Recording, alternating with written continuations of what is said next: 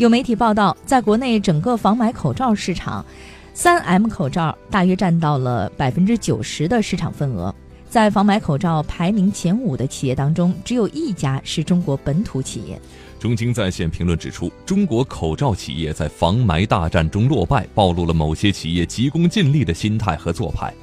中华新网则指出，防霾口罩不只是在几块布中间加一点过滤物那么简单，企业只有用心做产品，才能赢得消费者的青睐。